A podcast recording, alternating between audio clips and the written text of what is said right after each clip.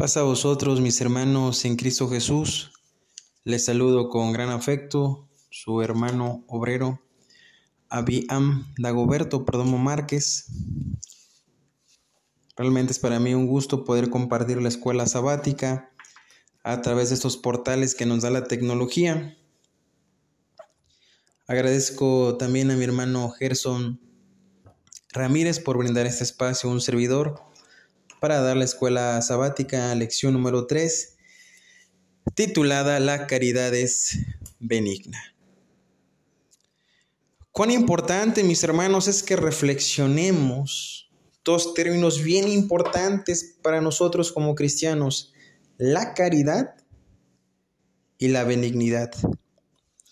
Y lo digo importante, hermanos, porque realmente cuando hablamos de caridad nos preguntamos hasta dónde la estamos viviendo cuando hablamos de benigno, ¿hasta dónde lo estamos viviendo?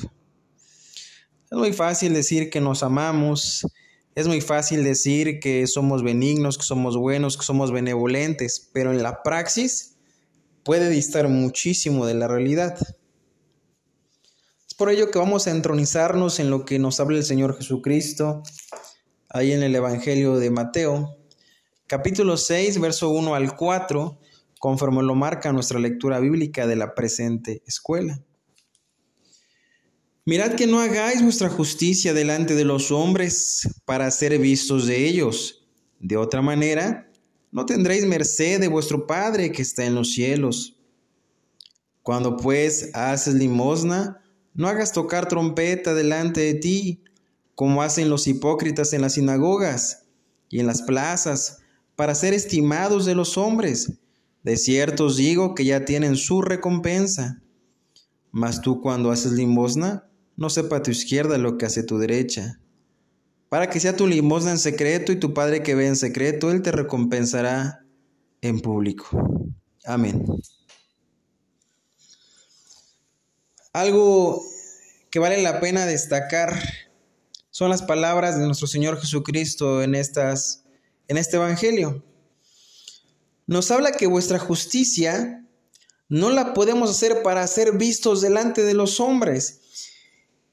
Y decía el apóstol Pablo a Timoteo que en los posteriores tiempos habría hombres, hombres vanagloriosos, amadores de sí mismos, soberbios, iracundos, detractores, desobedientes a los padres. ¿Cuántas veces ayudamos únicamente por el hecho de ser vistos? ¿Cuántas veces hace justicia únicamente para recibir la alabanza de los demás y se pierde el extracto sentimental de ser benevolente, de ser caritativo, de amar únicamente por un deseo natural, por un deseo de que el Padre reconozca nuestras buenas obras sin necesidad de que seamos vistos por los demás, por los demás. Y esa actitud tan ególatra pues los estaban los fariseos de aquellos tiempos en los que claramente nos refiere el Evangelio de nuestro Señor Jesucristo, que hacían las cosas públicamente para ser vistos en las plazas, para que la gente los llamara a rabí, oraban de manera muy fuerte para captar la atención de los demás, de tal manera que buscaban agradar a los hombres y no a Dios. Y hoy pasa algo muy similar. A veces se predica únicamente por agradar al hombre, a veces se dirige solamente para que me reconozcan que canto bonito, y no porque es una ofrenda para mi Dios de amor, y no porque estoy predicando para que la iglesia coma de esos pastos verdes que emanan de la palabra de Dios. Entonces podríamos afirmar que el ser benevolente y ser caritativo es bueno, porque lo manda Cristo. Lo que es malo es la intención. Si lo hago con la intención de ser admirado por masas humanas, o lo hago con la intención de amar a Dios.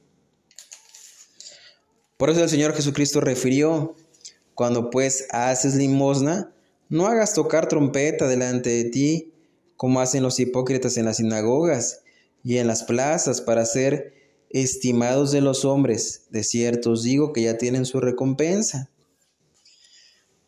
¿Qué nos enseña Cristo? Ser discretos. Hacer las cosas con discreción. Amén. Eso es lo importante que entresacamos esta lectura bíblica. Y claramente dice la, la lectura que cuando lo hagamos así, en secreto, nuestro Padre nos va a recompensar en público. Pero Él nos va a llevar esa recompensa a ojos de los demás, no nosotros. Con sobrada razón decía el sabio Salomón, alábete el extraño y no tu boca. Y a veces inducimos quizás a que el extraño alabe y no dejamos que Dios ponga en esas bocas, en esos labios de alabanza, que Él quiera que recibamos por esas buenas obras. Y no simplemente lo hacemos por un factor, decíamos, de golatría. No podemos generalizar, pero eso abundaba en la época de Jesús y en la actualidad también debe abundar. Dentro de nuestro objetivo tenemos el comprender qué es la bondad, demostrando que las intenciones no deben desear la gratificación humana y que las acciones con el espíritu correcto traen resultados edificantes en quien recibe la ayuda. Pase, es parte de lo que ya hemos comentado. No buscamos nosotros como hijos de Dios la alabanza humana, la gratificación humana, sino buscamos simplemente hacer lo correcto. Nos vean pocos o muchos, solamente buscamos hacer lo correcto, porque no buscamos la gloria del hombre, sino la de Dios. Y toda gloria, alabanza sea para nuestro Padre Dios y no para nosotros. El versículo a memorizar dice, mirad que no os hagáis vuestra justicia delante de los hombres para ser vistos de ellos. De otra manera no tendréis merced de vuestro Padre que está en los cielos. Mateo 6.1. En efecto, podemos entresacar, mis hermanos, que Cristo abomina ese espíritu de vanidad, ese espíritu de recibir siempre la pompa humana, siempre el reconocimiento de los demás, porque el hombre a veces tiene que ser como un globo, a veces se alimenta de los comentarios positivos de los demás y se vuelve una, una vanidad exacerbada. E inclusive si ya lo hablamos de un aspecto psicológico, podríamos hablar de, de una patología como es el narcisismo, donde las personas buscan o tienen una consideración exagerada de sí mismos en la forma en la que se autoalaban, se autobendicen, se autoproclaman y se sienten superiores a los demás. Bien, basándonos a las preguntas, mis hermanos, que es la parte medular de, de la escuela sabática y al final lo vamos a ir combinando con los comentarios de aquí del cuaderno. Vámonos a lo que realmente nos saca sustancia de la escuela, las preguntas para el análisis bíblico. Pregunta 1. Conforme a la instrucción del Señor, ¿cómo debemos ayudar al prójimo? Mateo 6, 3 al 4 dice, Mas tú cuando haces limosna, no sepa tu izquierda lo que hace tu derecha, para que sea tu limosna en secreto, y tu Padre que ve en secreto, Él te recompensará en público. ¿Cómo debe ser nuestra ayuda al prójimo? Con discreción. Lo que hace mi izquierda, no lo sepa mi derecha y viceversa ser discretos. Voy a ayudar a mi hermano que hoy tiene necesidad.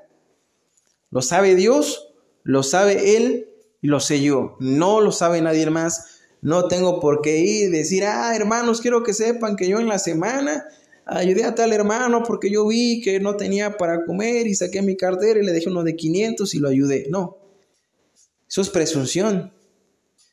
Y Dios lo abomina, Dios lo desecha. Lo que haga tu izquierda no lo sepa tu mano derecha.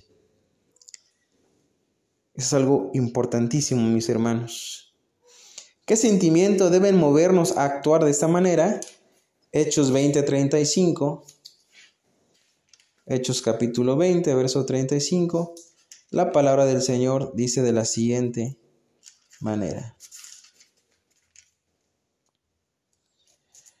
En todo os enseñando que trabajando así es necesario sobrellevar a los enfermos y tener presente las palabras del Señor Jesús, el cual dijo, más bienaventurada cosa es dar que recibir.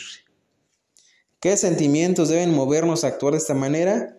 El tener presente y claro en mi vida espiritual que mejor es dar que recibir. Y eso es muy importante, hermanos, porque generalmente a veces queremos que nos den, queremos recibir, queremos que todo sea para acá y nada para allá. ¿Y cuántas veces anhelamos más que nos den que nosotros dar?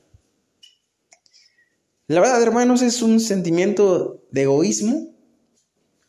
En mi corazón y en el corazón de todos debe estar presente la leyenda, más bienaventurada cosa es dar que recibir. Entonces, si yo veo a mi hermano que está en una necesidad, lo debo ayudar. Eso es algo básico. Porque muchas veces, hermanos, Dios nos bendice particularmente a nosotros en gran manera para que de esas bendiciones que el Señor nos da, las podamos compartir a los demás. No podemos cerrar nuestro corazón a ayudar a los demás, porque es un mandato del Señor el trabajar esa benignidad y si somos benignos, somos buenos, somos bondadosos. Porque benignidad, hermanos, también se, se puede hablar de benevolencia, de piedad, de paz. Lo contrario a la benignidad sería la malignidad. Y eso pues, obviamente viene de parte del diablo. Pregunta número dos, ¿cómo define la palabra de Dios lo que es benignidad? Gálatas 5:22 y Gálatas 6:10.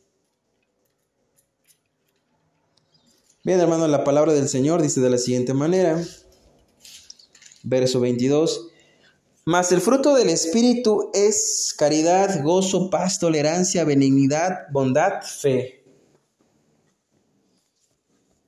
6.10. Así que entre tanto que tenemos tiempo, hagamos bien a todos y mayormente a los domésticos de la fe. La benignidad, hermanos, es definida como un fruto del Espíritu Santo. ¿Y cómo reconocer si somos hijos de Dios? Pues bien fácil, hermanos, viendo si estamos dando el fruto del Espíritu Santo o si damos los frutos del diablo. Obviamente los frutos del diablo pues serán los contrarios a los frutos del Espíritu Santo. Pero triste es, hermanos, cuando algún hermano está en una necesidad y cerramos nuestro corazón para no poder socorrer a ese hermano. Le negamos la ayuda. Y peor triste es cuando el hermano se acerca a nosotros sabiendo que Dios nos ha bendecido en nuestros trabajos, nos pide un apoyo y aunque tengamos ese excedente para apoyarle quizás, lo negamos, le decimos que no tenemos o que estamos pasando por un aprieto económico, aunque sea solamente mentira, y le negamos la ayuda. ¿Eso nos hace hijos de Dios? No lo creo, hermano. Eso nos hace hijos del diablo. Y perdón por la expresión, pero yo estoy completamente convencido que entre más compartamos las bendiciones que Dios da en nuestra vida, mayor será nuestra bendición. Y ojo, no hacerlo porque Dios nos bendiga o Dios nos dé más. Lo hacemos porque debemos amar a nuestro prójimo que también es creado a la imagen y semejanza de Dios y es también hijo de Dios. nuestro deber, hermanos. A veces es triste cuando nos hacemos los desentendidos en este mandamiento y cerramos nuestro corazón a las necesidades que están pasando nuestros hermanos. Bien, hermanos. Y bueno, Pablo aconseja a la iglesia de Galacia que ese esa benevolencia es con todos, pero en especial a los domésticos de la fe, es decir, a los hermanos de la iglesia de Dios. Pregunta 3. Respecto a las acciones de bondad. Respecto a las acciones de bondad, ¿qué nos ordena Dios con relación a nuestro prójimo? Proverbios 3.8. ¿Qué nos manda con respecto a nuestros hermanos en la fe? Santiago 2, 2 15 16, Romanos 13, 8, verso 10. ¿No hacerlo tendrá consecuencias? Bien, hermanos, Santiago dice algo bien importante. De hecho, en la lección pasada también hablamos de Santiago. Y sus palabras para hoy día son, son de maravilla, son de bendición. Dice el apóstol Santiago, y si el hermano o la hermana están desnudos y tienen necesidad del mantenimiento de cada día, y si alguno de vosotros le dice, id en paz, calentaos y hartaos, pero no les dieres las cosas que son necesarias para el cuerpo, ¿qué aprovechará? Amén. Hermanos, a veces podemos decirle a mi hermano, mira hermano, yo sé que tú estás en necesidad, que no tienes trabajo, que no tienes dinero, que has buscado empleo, pero no encuentras. Pero no te preocupes hermano, yo voy a orar por ti, échale ganas, ten fe, compórtate como un soldado de Cristo y Dios proveerá. Y eso está bien, hermano, porque estamos hablando bíblicamente. Y porque lo estamos poniendo en oración ante el Padre. Pero hermano, seamos congruentes. Si Dios me está dando la bendición para poderlo socorrer, aunque sea con un poco de dinero, no lo podré hacer. No podremos desprendernos de 100, 200, 300, 400, 500 pesos de nuestra cartera para apoyar a nuestro hermano a nuestra hermana. O a veces a lo mejor tengamos contactos para conseguirle un trabajo, para conseguirle un empleo. Sin embargo, decimos, no, los contactos que tengo, nada más para los que son de mi familia. No para los hermanos, nada más para mi familia, mi parentela. La iglesia no es tu familia, la iglesia no es tu parentela. No dijo el Señor Jesucristo, que mi padre, mi madre mis hermanos son aquellos que hacen la voluntad de nuestro Dios? Hermanos, tenemos una familia mucho más grande en la que no nos une sangre humana, nos une el Espíritu Santo de nuestro Dios, que es más fuerte que cualquier lazo sanguíneo. Sin embargo, a veces actuamos de una manera diferente. Cerramos, decía nuestro corazón, a las necesidades de nuestros hermanos. Porque dice Santiago, pues de qué te sirve que le digas, vete en paz y abrígate y tápate si no le das lo necesario para que se abrigue, para que se tape.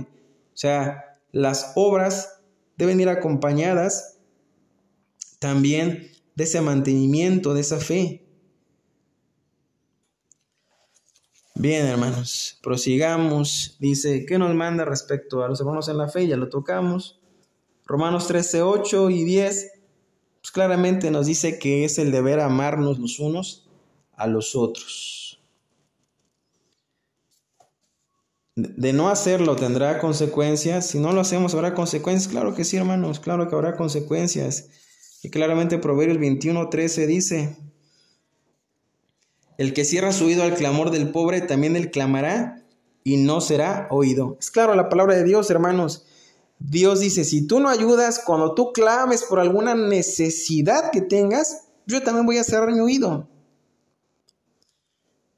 Y a veces no entendemos, hermanos, esto y dice un dicho en el mundo que, que el proceso humano se asemeja a una rueda de la fortuna. A veces estamos arriba y a veces estamos abajo. Y dicen por ahí unas leyes de la física, que todo lo que sube tiene que bajar y viceversa. Cuando estamos arriba, hermanos, cuando estamos arriba en esta rueda de la fortuna, ¿qué tanto hacemos por los demás? ¿Qué tanto hacemos por nuestro prójimo? Por lo más queremos todas las bendiciones de Dios para nuestra vida personal, esposa, hijos y los demás, aunque los veamos en estado de necesidad, nos va a valer el estado precario de mis hermanos o de mis hermanas en la fe. Y creo que ahorita pasamos un proceso de reflexión muy grande, mis hermanos.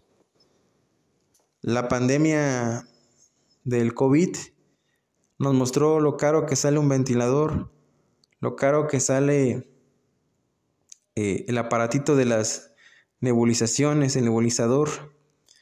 Nos demostró cuán caros son esos medicamentos y que quizás hay hermanos que tenían esa facilidad de ayudar, pero a veces aplicamos un dicho en el mundo que dice que de que lloren en mi casa mejor que, la, que lloren en la casa de ellos. Eso contraviene totalmente la palabra de Dios y eso demuestra que no tenemos el Espíritu de Dios. Y también estoy en contra de ayudar y buscar la alabanza de los demás. Porque a veces he sido testigo de que en actos especiales Pasamos a ofrendar un canto y antes de ofrendar el canto decimos, hermanos, en la semana yo ayudé a Perengano, en la, semana, en la semana yo ayudé a Sutano. ¿Qué ganamos con que los demás sepan? ¿Qué edificación, qué gano? Con que los demás reconozcan a quién ayudé, a quién lo ayudé. Me basta con que lo sepa mi Padre que está en los cielos y no los demás. Porque no buscamos gloria del hombre, sino de Dios. Y toda gloria y alabanza sea para nuestro Dios. A veces, hermanos, eh, en lo personal, me ha tocado situaciones en las que, pues por misericordia de Dios, me ha tocado de alguna manera bendecir a uno de mis hermanos en la fe, con poco, mucho lo que Dios socorra, pero jamás de mis labios han salido contar a otros hermanos, yo hice esto, o lo ayudé así, o... ¿Por qué no, hermanos? Una, ¿por qué exhibir a mi hermano? Hermano a lo mejor le dé pena que los demás se enteren, yo le estoy exhibiendo que lo ayudé.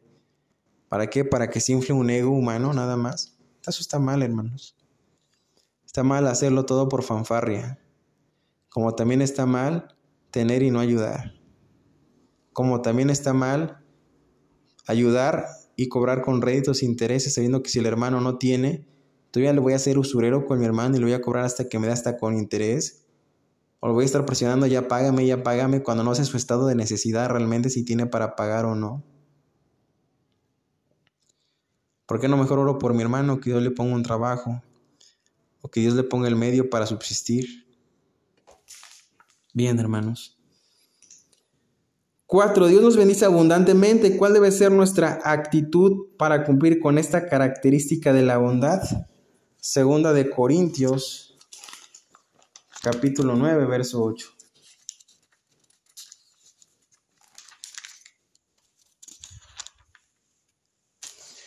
Y poderoso es Dios para hacer que abunde en vosotros toda gracia, a fin de que, teniendo siempre en todas las cosas todo lo que basta, abundéis para toda buena obra.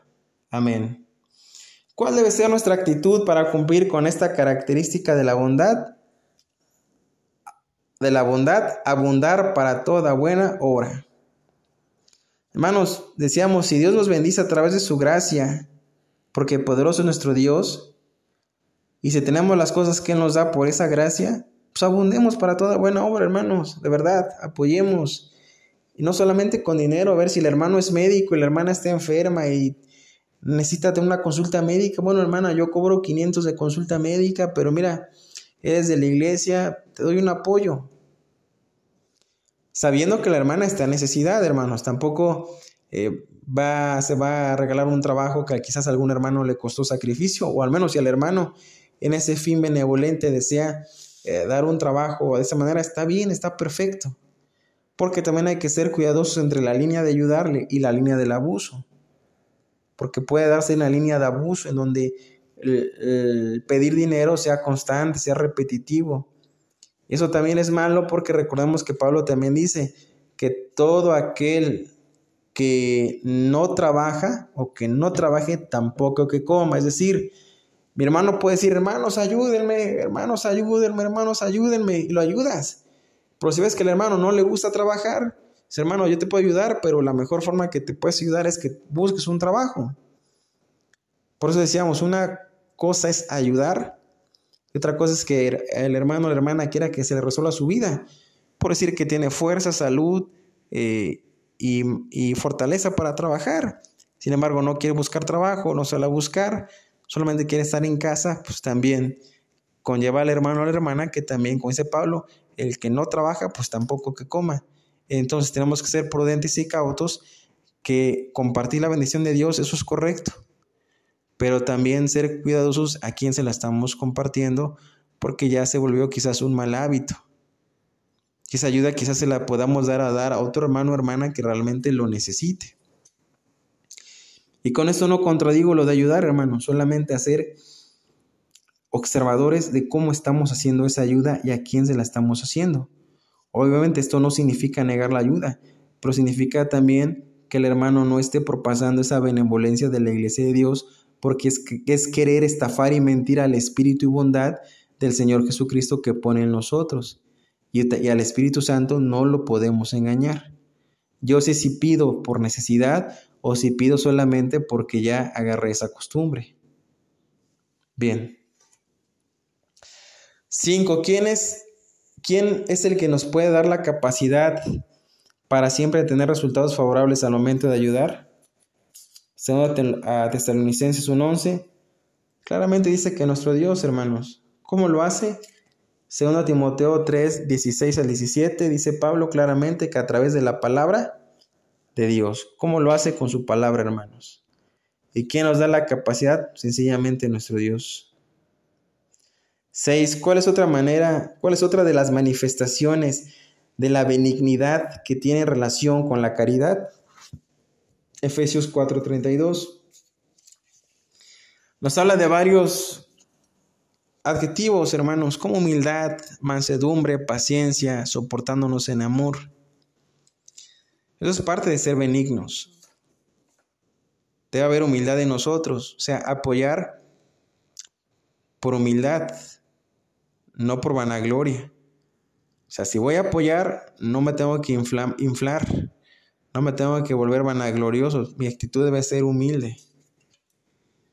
Además hay que pensar, hermanos, que hay que ayudar con gusto, como dice, el apóstol que Pablo, que es mejor cosas dar que recibir, porque mejor que nos ponga Dios en la calidad de dar y no en la calidad de pedir.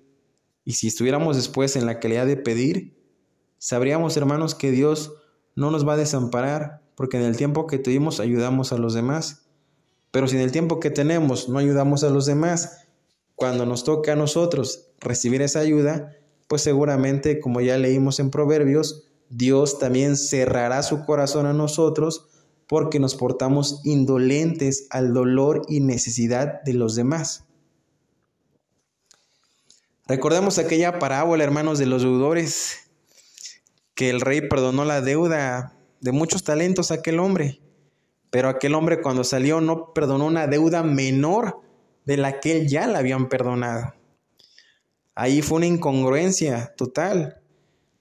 A veces Dios nos perdona cosas muy grandes, hermanos, y no somos capaces de perdonar a mi hermano ofensas, agravios, deudas. A veces nos llamamos benignos, hermanos, pero no lo somos. A veces nos llamamos que somos caritativos, pero tampoco.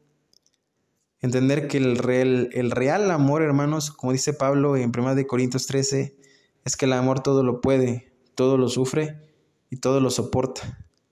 A veces nosotros no amamos porque si amáramos haríamos lo básico, sufrir y soportar y esperar. Si no lo podemos hacer, nos falta amor. Y si no tenemos amor, recordemos que dice el apóstol Juan, que si no podemos amar a nuestro prójimo, a quien vemos, ¿cómo podremos decir que amamos a Dios, al cual no vemos, hermanos? 7.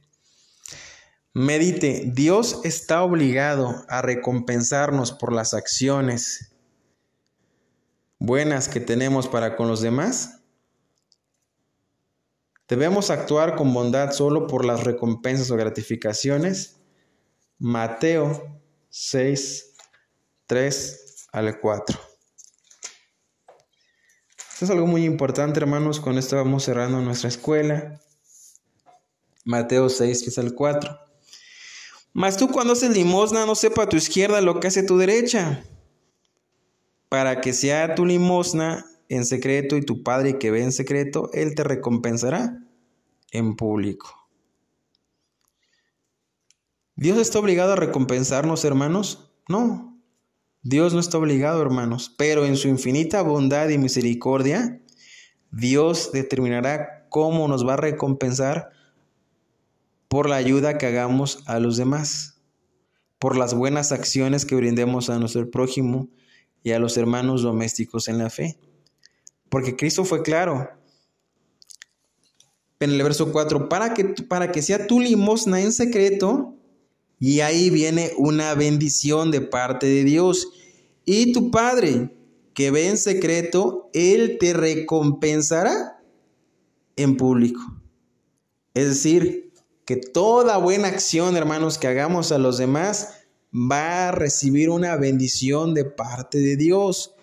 Pero ojo, si esa buena acción que yo hago para con mi hermano en la fe, lo hago nada más para que me adulen los demás, y Dios jamás me va a recompensar. Esa buena acción que yo haga a mi hermanito niño, a ayudar a cooperar para el levantamiento de un templo, la ayuda que sea, la buena acción que sea, hermanos, debe ser siempre con un espíritu de empatía, en el que yo me pongo en los zapatos de mi hermano o de mi hermana y pueda yo sentir su dolor, la carencia de lo que tiene, la carencia de lo que haga falta, y yo pueda compartir una bendición con ella. Ahí entonces sí habrá una bendición, porque luego con ese espíritu de ayudar, de ser empático, de, de ponerme en sus zapatos, o lo hago simplemente porque le amo, la amo, ¿por qué? Porque es mi hermano en Cristo Jesús y lo hago por amor, ahí sí va a haber recompensa. Pero si lo hacemos únicamente por quedar bien, hermanos, y que digan, no, pues me gusta quedar bien con los demás, pues ya fracasamos. Mejor vayámonos a la política, que allá sí, a lo mejor se toman fotos en campaña política, dando despensas y todo, para que votes por ellos. Si nos gusta el aplauso y el protagonismo, hermanos, pues hay otros lugares. La iglesia de Dios no es así. En la iglesia de Dios ayudamos en secreto y el Padre nos va a recompensar en público, siempre y cuando sea con un espíritu de ayudar, de edificación y no de presunción. Entonces comprendamos, hermanos, por favor, que la, que la bondad se demuestra con intenciones, en donde no buscamos la gratificación humana, sino un espíritu correcto de edificar a quien reciba la ayuda. Bien, hermanos, esperando esta escuela haya sido de, bendición a nosotros. Realmente mucho de lo que platicamos viene también en, en los párrafos. Esperando esto sirva de aportación para nuestras vidas grandemente. El Señor les bendiga y paz a cada uno de ustedes. Gracias.